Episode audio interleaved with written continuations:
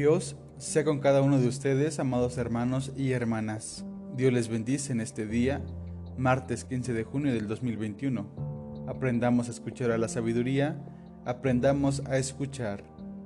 Hoy daremos lectura al capítulo 15 del libro de Proverbios, de los versículos 20 al 24, que titulan Proverbios de Salomón, en esta versión, la palabra de Dios para todos. Y dice de la siguiente manera, el hijo sabio hace feliz al papá, pero el bruto menosprecia a la mamá.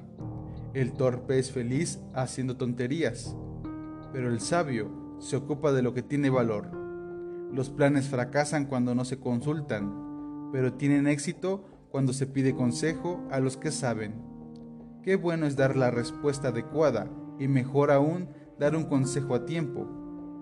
El camino de la vida es hacia arriba para el hombre sabio, y así evita tener que ir hacia abajo, al sepulcro. Pues bien, hermanos y hermanas, una vez más el proverbio recupera la imagen del hijo y los padres. El hijo sabio alegra a su padre, pero un hijo necio no solo le causa dolor a su madre como ya lo expresó Proverbios 10.1, sino que también un hijo necio menosprecia y odia a su madre. Como podemos volver a ver, la reflexión se enfoca en lo familiar. Nos recuerda uno de los preceptos dados en la ley del Sinaí. Respetar a tus padres y tus días aquí en la tierra serán prolongados.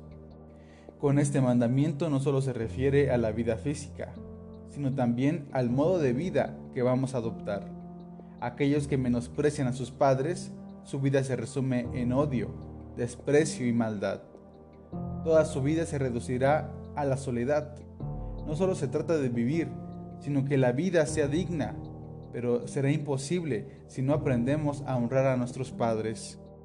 Aquellos que viven en necedad crean una simulación, donde les hace creer que vivir de esa manera está bien, donde la necedad es cada vez más común y se alegran de participar de ella.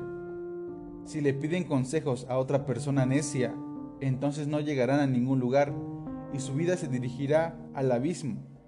Si no buscamos la sabiduría, entonces la necedad se nos hará atractiva y se nos hará costumbre. La sabiduría es como cuando tomamos un camión para algún destino y durante el trayecto nos damos cuenta que la ruta es diferente a la que acostumbramos, que la ruta no nos llevará a nuestro destino, que está equivocada. Inmediatamente la sabiduría nos motivará a bajarnos y tratar de buscar la ruta correcta. La sabiduría es aquella que nos ayuda a descifrar las realidades alternas que solemos construir para evadir nuestra responsabilidad. La sabiduría nos alerta y nos motiva a bajarnos para buscar la ruta correcta, aquella ruta que nos lleve a la vida plena y no a una vida de engaños y dolor.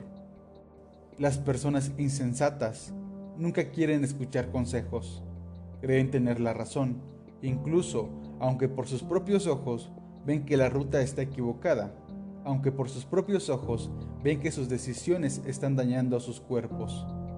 No aceptarán su error, porque para ellos es preferible vivir en una mentira que aceptar que están equivocados. Los que creemos en Dios sabemos que es necesario escuchar la voz de la sabiduría, la cual nos va a alertar, acompañar y ayudar a tomar decisiones más sensatas.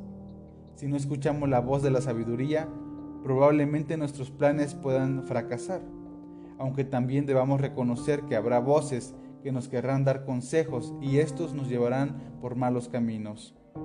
Nuestra tarea es escuchar todas las voces posibles y pedir a Dios que nos ayude a discernir entre lo correcto e incorrecto, en aquello que edifica y aquello que no destruye, en aquello que alimenta y alienta y no nos lleve a la muerte. La vida es como un viaje, donde tomaremos decisiones que nos llevarán a la presencia de Dios.